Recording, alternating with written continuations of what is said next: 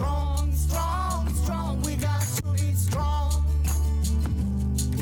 Herzlich willkommen zum Strong by Missio Podcast, der Podcast, in dem wir Grenzen sprengen und Brücken bauen. Wir bringen dir die Welt in dein Wohnzimmer. Wir sprechen mit jungen Menschen weltweit über soziale Gerechtigkeit, Politik und Spiritualität. Here we go. Welcome everyone to our Strong by Missio podcast. Today we have a very special episode because we actually have somebody with us today who will report directly from the Synodal Conference in Frankfurt, which started on Thursday. And our guest is named Estela Padilla. Do you want to introduce yourself a bit? Oh, okay. Uh, good day, everyone. I'm Estela Padilla. I come from the Philippines. I work in a pastoral center called Bukal ng Tipan. And uh, we work with different dioceses on a mission of a participatory church in the world. And uh, with this, we have also partnered with some German dioceses. So I'm here out of a personal interest also in this uh, journey of the local church in Germany. Thank you so much. You are one of the international guests present at the fifth and final assembly of the Synodal Way in Germany. What is your impression of the assembly so far, and how has it shaped your view of the German synodal path? Mm-hmm. Uh, I'm very honored to have been invited here. Uh, first thing I saw, of course, I've been interested, you know, with all the media attention that you have been getting with my own you know limited knowledge of the german church and my own participation in the synodal processes in the philippines uh, in asia and also at the uh, vatican process I really got in very, very interested, eyes open, observing everything. So the first thing I noticed before everything started was the structure. You know, this uh, 200 chairs facing each other. I really, really like that. So, uh, for me, that is very synodal. You know, one of the important things that the synod has uh, impressed on me is mm-hmm. this face-to-face dialogue. That is what I have seen everywhere in Asia, in the in the Philippines. Bishops, lay people, men, women, young and old, facing each other. Now, that is very important for me. Second thing I, uh, you know, it's imprinted in me as an image will be two all the time there's two two leaders, two presidents, two moderators, two everything. And for me, I'll take that symbol home with me. It's a symbol of uh, co-responsibility. It's a symbol of equality, um, consultation, common decision making. So I really like that image.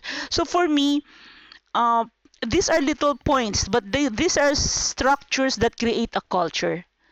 No, and I think that's what synodality mm-hmm. is about creating a culture of uh, listening, face to face dialogue, respecting each other, you know, listening to one another. I was I was very impressed also. Uh, I saw the papers, I saw the amendments, I saw the motions, you know, and I'm part of the writing team back in the Philippines, also for the Asian Church on the synodal uh, results, the consultation, the process, and I know that it is a very difficult job so I was very impressed. You are tackling uh, very important issues, not for the church in Germany, but also for the Universal Church, and this whole effort of uh, talking, deciding, um, writing about it, amending, creating motions. You know, this whole thing. It uh, it talks of uh, mm-hmm. a real communal effort to do that, and. Uh, I remember one time, uh, first time to work with the German uh, diocesan teams in our in our mm-hmm. office. It says uh, we it's part of our principle that we don't accept individuals. We always accept teams. And I remember one pastoral worker in one diocese said, "Oh, but we don't work in teams." but now I'm happy that uh, uh, I have a different view, no, because this kind of work requires a lot of teamwork. I was very impressed with that. Mm-hmm last okay. thing, something very new to me. Uh, I don't, I I've never seen a debate uh, uh, and decision and voting, you know, in church. Yeah. Circles in church uh, processes, uh, especially for the synod, I've never seen debate or voting. So the language is very new. Of course, it's just another way. But uh, in the Philippines and Asia, the conversations were uh, like uh, we're following a spiritual conversation. Na, so Yeah. so I'm not also used to not having small groups. No? So in a lot of the synodal processes, Okay. uh, people are in small groups. So bishop, priest, layperson, women, men. Always three rounds of sharing. You know, so first round you share on what you, what is your stand, what is your opinion on a particular issue, and then after everyone has shared, there's two minutes silence, and then second round of sharing is what struck you with what others said. So no longer your opinion, but what struck you with what was said in the group. After that, two minutes silence, and then the third round, what, where is the spirit leading us? No? Mhm. And only the third round, the results of the third round of sharing, that is the one that is reported to the bigger group. So now, the, so that's why I was uh, a bit uh, very new to me this uh, debate and voting. No, but it's just another way. Yeah. Yeah. Mm-hmm. Okay. Uh, there's also the debate about whether the synodal path is like a special way. We say Sonderweg Mm-hmm. in German. Um, whereas some fear that Germany is like more and more detaching itself from the rest of the universal church. Others point out that the topics discussed in Germany are discussed in other parts of the world as well. Where do you stand on this? Uh, another way. I'd like to believe that uh, synodality would have several pathways.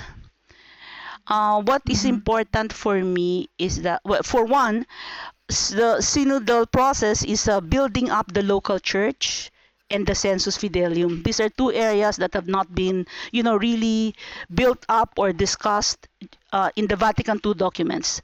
And synodality process has uh, really encouraged that, nourished that, the role of the local church and the role of the sensus fidelium, the sense of faith of the faithful.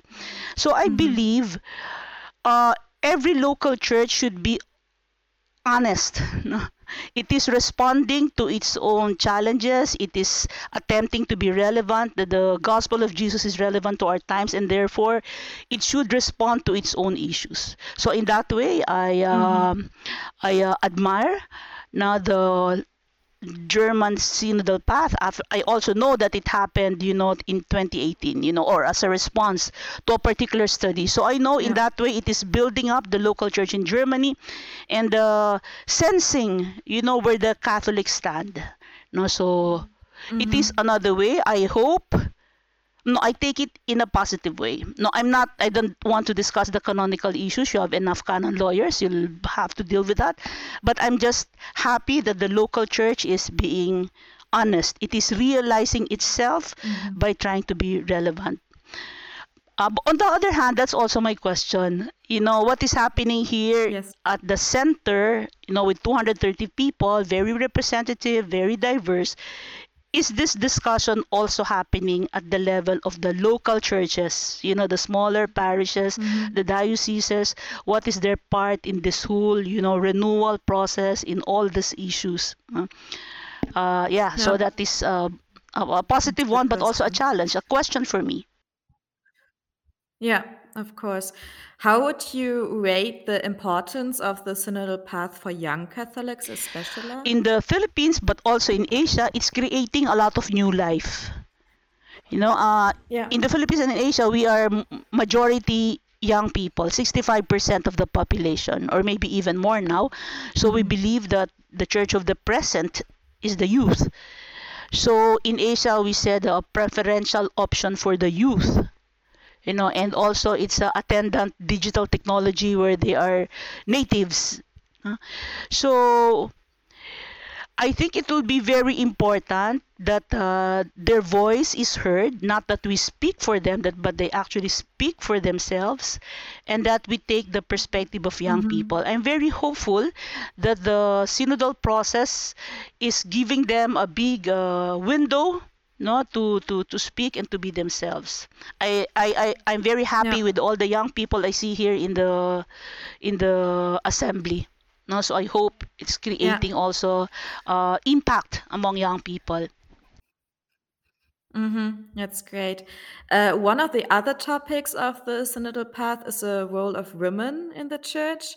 What do you think needs to and also can be done to strengthen the role of women? You know, in the Philippines, it's a bit uh, the other way, you know, because a lot of women in the church, we're ask we're actually asking for more men in the church, you know.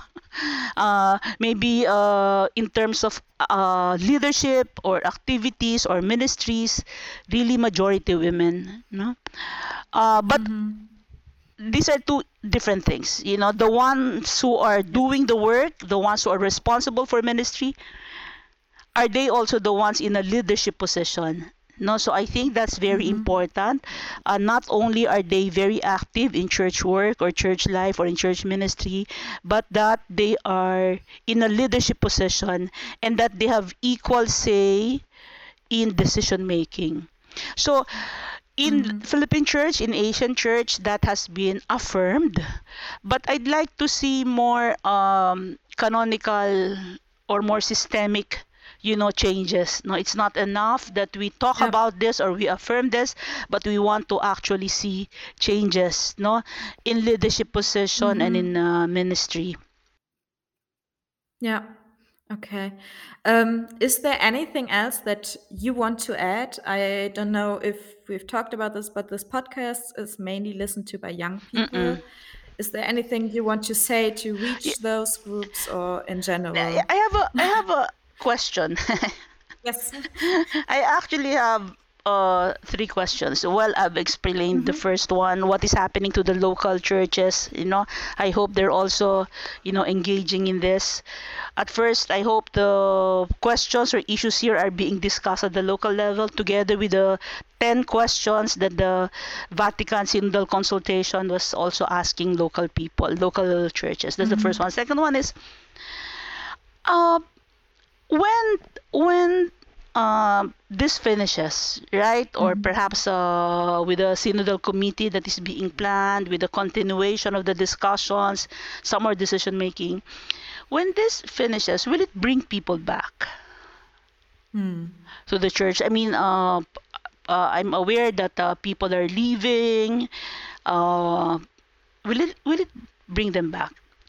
Um, I think the issues will bring back I hope, credibility or trust in the church or in church leaders or in the stand of the church. But will it increase people's faith in God? No, because the, the for me the the basic issue or the basic uh, mission no, of the local church is to deepen our faith in God as people of God in this world as uh, building up uh, God's peace and justice equality in our world no so will it increase people's faith in God no not just in the leaders of the church Yeah. so the the, the, the growth of the faith community as a whole that's my question the last one uh, if Rome negates whatever has been uh, discussed or planned or forwarded, how do you move forward? Now, I'd like to see that. You know, as someone who's uh, praying for, journeying with, very interested in the local church of Germany. Okay. Thank you so much. That was And great. thank I you. think yeah, I think it's so important that we also ask those questions you proposed to us and Mm-hmm. thank you so much for your insights. Um, Thank you. Thank you for giving me space.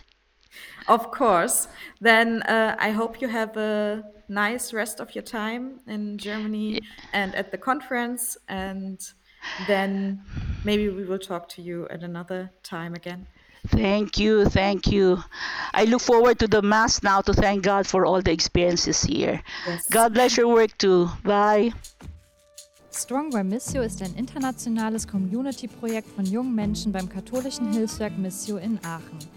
Wenn auch ihr Teil unserer Community werden wollt, dann folgt uns auf Instagram und Facebook und schreibt uns dort eine Nachricht. Oder ihr schickt eine Mail an hashtag strongbymissio at missio-hilf.de. Wir hören und sehen uns.